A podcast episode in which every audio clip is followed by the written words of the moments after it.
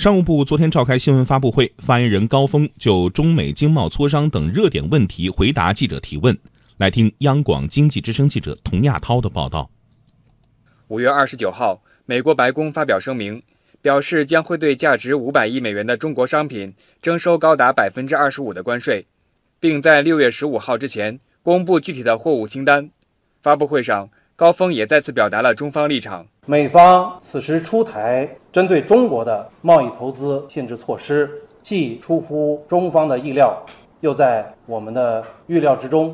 一直以来，中方始终坚持互利共赢的理念。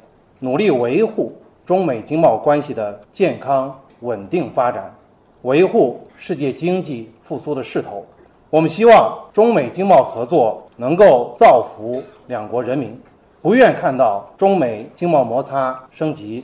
同时，我们也有信心、有能力、有经验捍卫中国人民的利益和国家核心利益。根据商务部官网消息。五月三十号下午，美方经贸磋商工作团队已经抵达北京。未来几天内，美方五十多人的团队将与中方团队就具体落实中美双方联合声明共识展开磋商。高峰说：“中方谈判的大门始终是敞开的。我们始终认为，中美在经贸领域有着广泛的共同利益和广阔的合作空间，应该求同存异，合作共赢。